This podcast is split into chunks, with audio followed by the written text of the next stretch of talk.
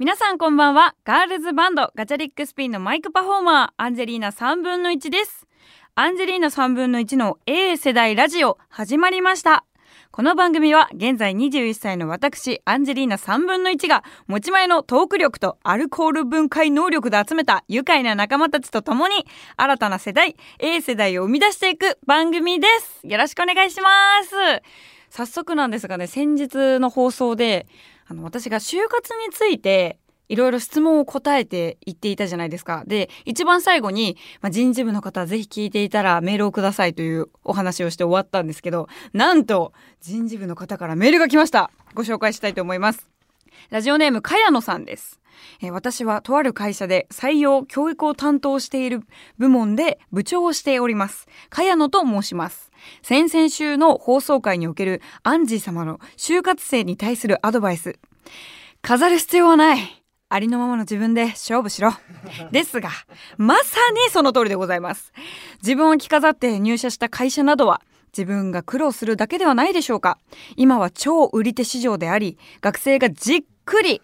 企業を選べる、そんな時代です。入社後に後悔しないためにも背伸びせず、本音で面接官と話すことが大切だと思います。ところで、実は私、ガチャレンジャーなんです。月1回程度はガチャリックスピン様のライブに参戦させていただいております。先日、新入社員95名の入社時研修の講話で、プライベートの充実が大切だと伝え、話の流れでガチャリックスピン様のことを知っているか問うたところ、残念ながら一人もいませんでした。しかも、ガールズバンドのと言ったのに、ガールズバーのと聞こえてしまったらしく、かなりざわついていました。今後も地道にガチャピン様の布教活動を継続してまいります。アンジー様のように元気で頭が良く、誰からも好かれる人材を当社は育てていきたいと思っております。いやー、素晴らしいメールありがとうございます。そうなんですよ。飾る必要はないんです。ありのままの自分で勝負することが、就活は大事なんですよね。もうね、あの、これあれね、ところで私はガチャレンジャーなんですっていう一言で分かりました。そりゃ私のこと採用するわ。だってアンジーだ。ガチャリックスピンのメンバーだもん。い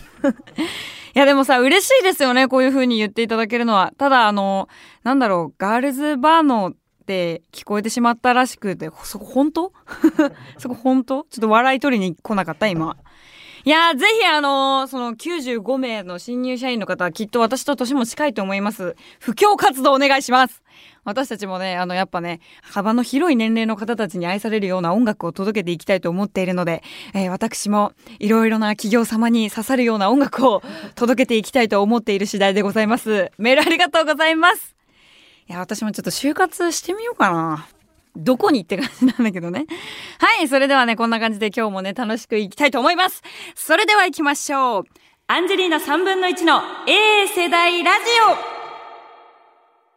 改めまして、アンジェリーナ3分の1です。いや、オープニングでね、ちょっと結構元気な感じで言ったんですけど、実は今すごく元気がないんですよ。その理由がですね、この1週間ぐらい、平凡な毎日を過ごしていたんです。特に別にラジオのネタになるようなこともね、起きなかったんですよ、この1週間は。ただ、私気づいてしまいました。この1週間の私、すごくついてなかったんですよ。っていう話がね、あのー今私すごくハマってるアニメがあって、推しの子っていうアニメもきっともしかしたらね、みんなも知ってると思うんですけど、今結構推されてる話題のアニメなんですよ。でそのね、なんか推しの子、もともとそのね、漫画が出た時も、あ、なんかすごい素敵な絵だなって思って。でもまだこう、お話気になるけど、まあどんな感じなんだろうな。まあこれから先、人気だったらアニメ化もするし、そのタイミングで見てみようかなと思って、アニメが公開されたら、まあハマって、半端ないめちゃくちゃおもろいって思って、これは単行本全部揃えたいなっていうことでね。本屋に足を運んだんですよ。で、私毎回結構本屋さんで、まあ自分の好きな漫画だったりとか、小説だったりとか、絵本だったりもそうなんだけど、買う時って、絶対図書カードか、クオカードで買ってるのね。で私も結構まあ下町出身っていうのもあっておばあちゃんたちがこうお小遣いを現生で渡すより 現生で渡すより現金現金で渡すよりなんかこうクオカードの方がライトだよねみたいな風潮がありましてクオカードを結構毎回くれるおばあちゃんとかもいるんですよだから私も好きなこの本とかあの好きな漫画だったりとかっていうのをもうそのためにクオカードを貯めてたりとか図書カードもらったらずっと貯めてたりとかしててで今回その推しの子がもうめちゃくちゃおもろいってことで全部漫画を一気に単行本大人買いしようと思ったの。で、私がいろんな本屋を探してたんだけど、やっぱり今すごく話題のアニメだから、どこの本屋行ってもないのよ。1巻がありませんとか、もう4巻から6巻が全部ないですとか。で、もうどこ行っても全巻揃わないから、うわーなんか悔しいな。でも一気にやっぱ、もう1巻から11巻今出てるまでの単行本買いたいからどうしようかなと思ってて、まあでうち事務所の高田馬場にあるんですけど、その高田の馬場の本屋に行ったんですよ。そしたらね、意外と穴場だから高田馬場って意外と穴場なのよ。だからあんまり売り切れてなくて漫画が。でありがたいことに私毎回その「鬼滅の刃」が超全盛期の時まあ今も全盛期なんだけどもう単行本が売り切れてますみたいな時も高田馬場だったら買えたわけよ。だから今回も推しの子は高田馬場なら買えるって思って足運んだらもう結構ね1巻から11巻まで割とどこの本屋行ってもなかったあの巻もあったのよ。でもやっぱりあの3巻から6巻の間はなくてまあでもここでひよって買わないよりはもう1巻から今あるところまでは全部買って後からそのないところだけ補っていこうと思って買ったんですよ。で、まあレジに並んでてさ、よし、もう今日推しの子の推し活するぞみたいな感じでさずっとすごいルンルンで楽しみに待っててで自分の漫画が来てで漫画をバーンと置くわけよ。で今回ねその推しの子を全巻揃えたかったんだけどまあないやつもあったからまあスパイファミリーとかもねいろいろ見てるし東京リベンジャーズの単行本とかも買ってるからいろんな漫画を今まで買ってなかったやつも買ったりとかしてて。で、お会計がね、1万円ぐらいいったわけよ。で、あ、いったなーって思いながら、そのお会計時に、カードって使えますか？ってその図書カードとかそういうなんかカードって使えますか？みたいな感じで言ったら、あ、図書カードなら使えますよって言われて、じゃあクオカードをこの1万円分出そうと思ってパッて出したら、すいませんみたいな。クオカード使えないんですよって言われちゃって、で私の心の中ではさ、マジかよみたいな。えー、クオカード使えないのかと思って。で私も悪かったのはその図書カードとかクオカード使えますかって聞けばよかったんだけど図書カード系のカードって使えますかっていうちょっとこうアバウトな感じで言っちゃったからなんかまあそれは私も悪かったんだけどうわーマジかクオカード使えないのかと思っていろいろ考えてで現金も持ってなかったからうわどうしようと思って。で私のねお得意のビザデビットカードで結局支払ったんですよ。でもさこっちとしてはすごいやっぱ損した気になるじゃん。だってクオカードだったらさ、1万円分払ったけど、なんか、まあもちろんクオカードもお金なんだよ。でもさ、いただいてさ、貯めてたクオカードで買うからなんかお得感があったわけよ。なのに、結局自分のお金を払わないといけないっていう。で、まあ別にね、そプラマイはゼロなんですよ、どっちみち。なんだけど、なんかすごいやっぱ、悔しくてこっちも。え、なんかめっちゃ損してない自分みたいな。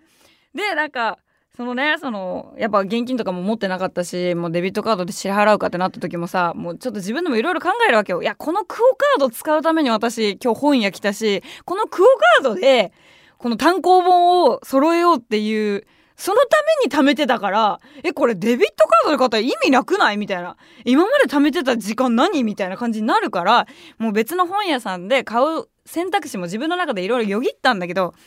いや推しの子の漫画ないしどこにも。高田の馬場だから今ここまで揃えられただけであって。とかいろいろ考えてたらなんかもう引くにも引けないし。でさなんかクオカード使えなかったからってさなんかレジの人にさ「あすいませんじゃあ買うのやめます」なんて言うのもなんかダサいじゃん普通に。こんな見た目してさ派手な見た目してさ漫画買ってさクオカード使えないから買いませんとかも言えないから。なんかこうグッとこらえて、わかりました。じゃあデビットカードでって言ったんだけど、なんかもうほんとすごいついてないなって思いながらも、まあでもね、あのきっとね、この後いいこと起きるんじゃないかなとか思いながらも過ごしてたんだけど、もうね、今日ですよ。ほんと今日。もう、そのクオカードが使えなかったから本屋で。だから私もこのクオカードをなんか成仏してあげたいと思って、もうこの単行本で使えなかったから、もうとりあえずこの2、3日の間に何か買って成仏させたいこのクオカードをと思ったの。だから私その松木を行って6000円分コスメ買ったんですよ、今日来る時に。なんだけどさ、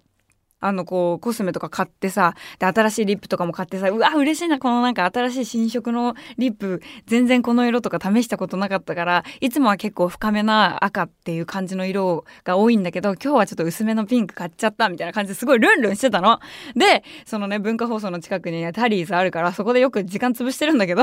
今日もタリーズでねちょっと一杯だけねあのココア飲んだりとかしてゆっくり一息ついてまいろいろノートにまとめたりとかしてたわけよ。で最後になんかゴミを捨てる時にね私両手にその開封したリップとゴミを持ってたのそのリップのパッケージのゴミを。で、こう歩いてて、で、タリーズでもう自分の飲んだココアとか置くじゃん、いろいろ。置いて、あで、ありがとうございましたとか言って、そのまま流れで、リップ捨てちゃったの新しく買ったやつあの薄ピンクの可愛いロブのリップを私は捨てました最悪だから今リュックサックに入ってんのがそのロムのパッケージのゴミなのよ でもさその時もさ店員さんにさ一言言って「すいませんちょっと本当にゴミ箱に捨ててしまって」って多分声をかけたらきっと助けてくれる店員さんはいたわけよ。なんだけどなんかさ自分もさなんかそのゴミ箱に入ったリップをさなんか漁るなんていうのはちょっとプライド的に許さないから自分のだからなんかうわー新品でまだ一回も口につけてないのにもうもったいないとか思いながら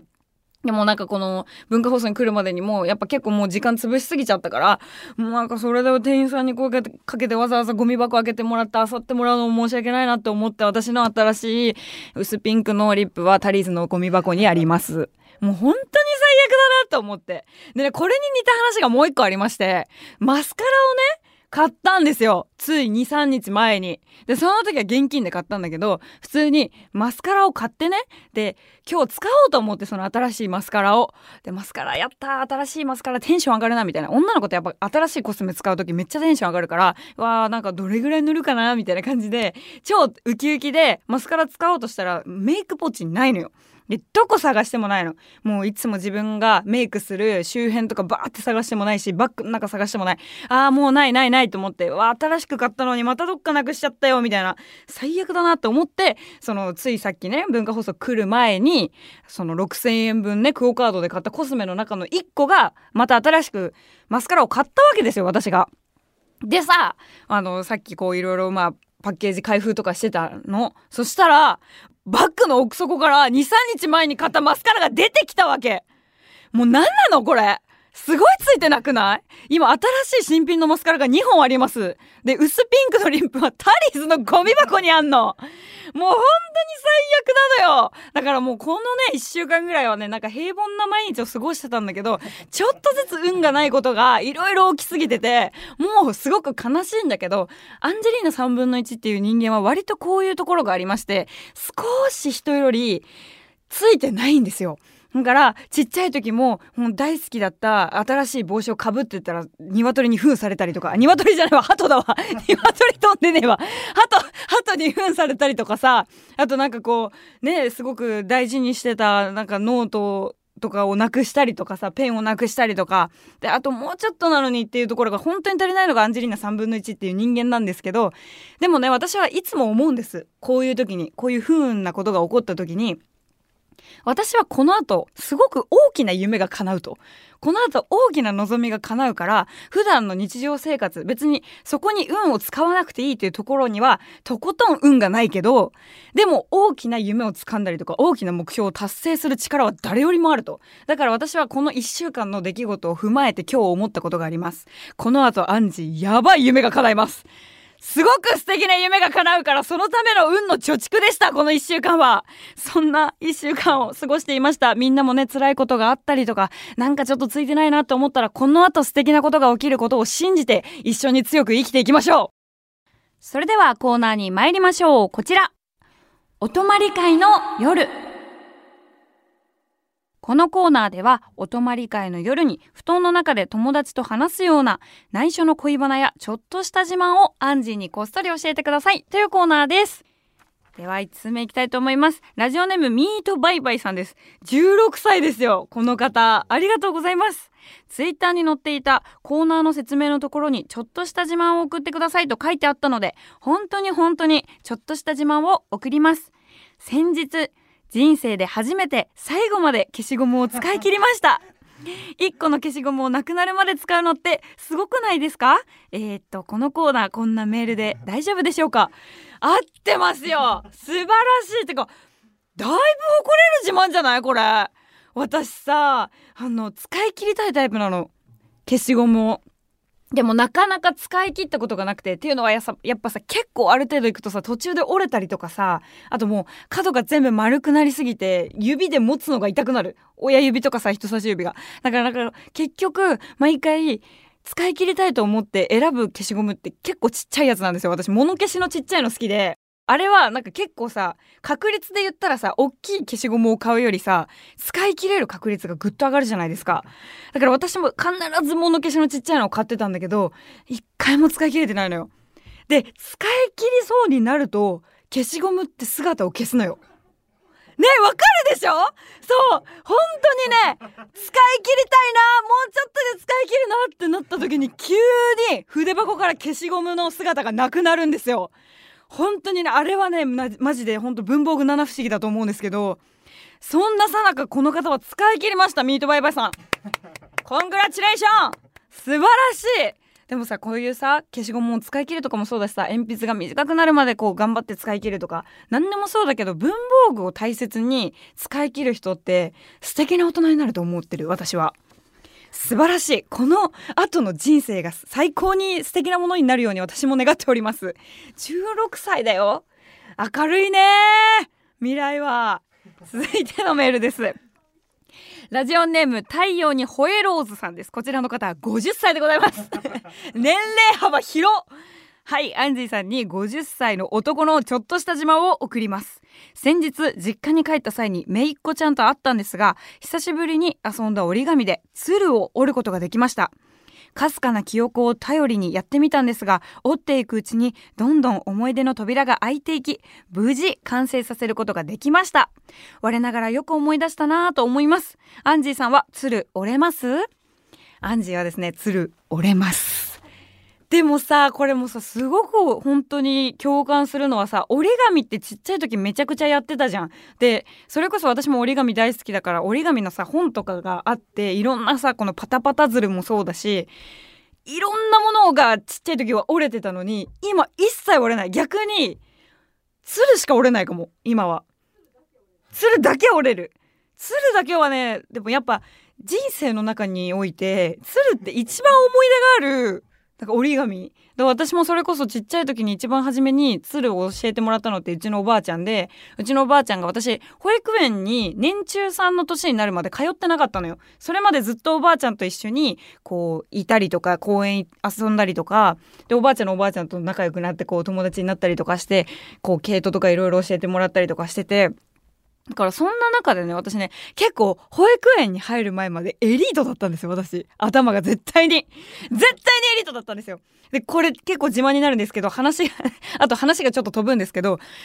保育園の年中さんでね、私、その初めて保育園の登校日みたいなので、なんかこうちゃんと制服みたいなの着てって、今日からよろしくお願いしますみたいな、ほにゃららほにゃららって言います、アンジェリーナ3分の1って言いますみたいな感じでみんなに言うのね。で、その時に、私が、あの、あ今の時計の時間は何時何分だ？みたいな感じで言ったのよ。で当時その年中さんの時って時計を読める子がなかなかいなかったの。でなんならその510152025みたいなその5ずつの数字をパッて言える子がいなかったのね。そんなさなか私は時計が一瞬で読めたりとかで510152025のとかのその5ずつ繰り上がっていく算数算数とはまた違うんだけど数字を言うのが誰よりも早かったの。でひらがなもうまかったのよすごく。でカタカナもうまかったの。でいろはにほへとも言えたの。であのなんだっけあのあ、あ、青横、赤サタナ、赤サタナ、今、今の方がバカになってんじゃん。赤サタナも言えたの。浜やらは、とか、全部、もう年中さんの同い年の子たちができなかったいろんなことがね私できてね年中さんの時にその保育園入ったばっかの時にえ待ってめっちゃ頭いいかも自分ってすごい感じちゃったのねその時に。で私運動もすごい好きだったからかけっことかもめっちゃ速くてであのジャングルジムとかもその休み時間に誰が一番早く登れるかみたいなのをやったりするのね保育園っていっちゃん早かったの。登り棒とかも一番初めにてっぺん行きますみたいな。だから私結構本当にあの調子で進んでたら多分エリートだったんだよねすごい。なんだけどどこかしらでその小学校の多分低学年かなんかで踏み間違えてなんか自分がその天才っていうのを勘違いして履き違えてしまったがゆえにその予習復習をしない女になってしまったんですよ。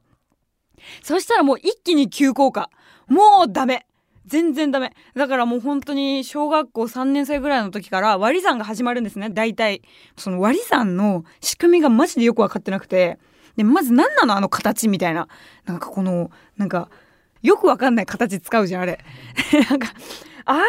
さなんかどういう仕組みでここにいっぱい数字を当てはめて割り算ってなるのかがよく分かってなくてもうみんなさ周りはさじゃあ例えば4割る2はとかから始まるわけですよ。一桁の。4割る2は2みたいな。でやるじゃん。みんな。私もうそれが分かんなすぎて4を2で割る？は？みたいな。え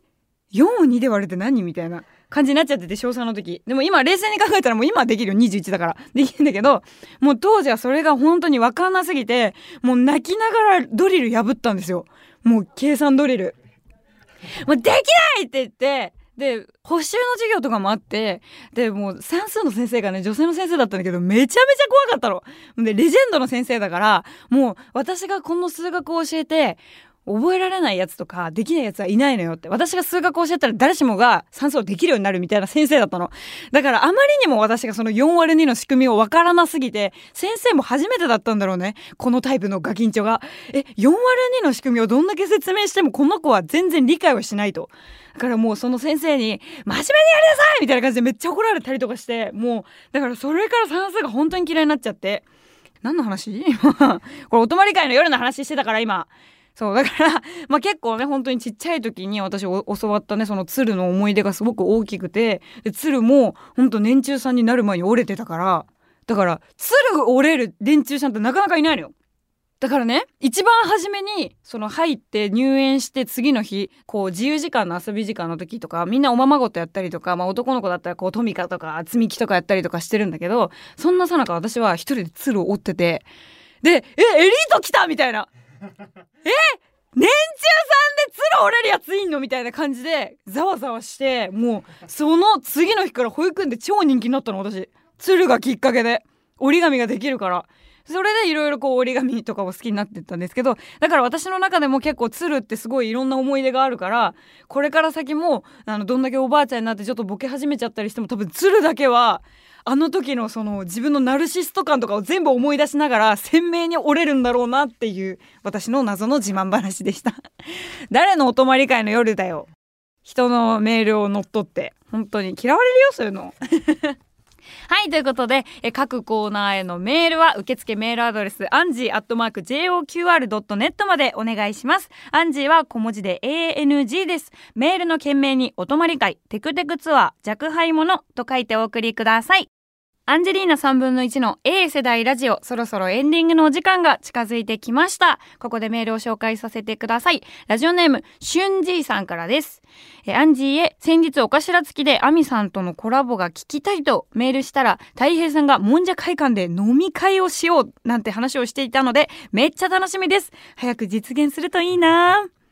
うわー、もんじゃ会館で？収録ってことだよね。私もねその大安吉日お頭付き聞かせていただいたんですけどもんじゃ会館で収録しようって言ってましたよ。太平さんが。これはもう大荒れの予想が。でも本当にすっごい楽しみ。あの太平ちゃんに会うのもマジで久しぶりかもしれないのでなんかもうほんと話したいこともね溜まっていますしアンジーらしさも全開でお頭付きに挑みたいと思います。そんなねお頭付きなんですが5月7日にゲストで登場しますもう絶対に楽しい回になることは間違いなしなので、えぜひぜひ皆さん、5月7日の大安吉日、お頭付き、ぜひ聞いてください。お願いします。それでは、アンジェリーナ3分の1の A 世代ラジオ、また来週お会いしましょう。バイバーイ。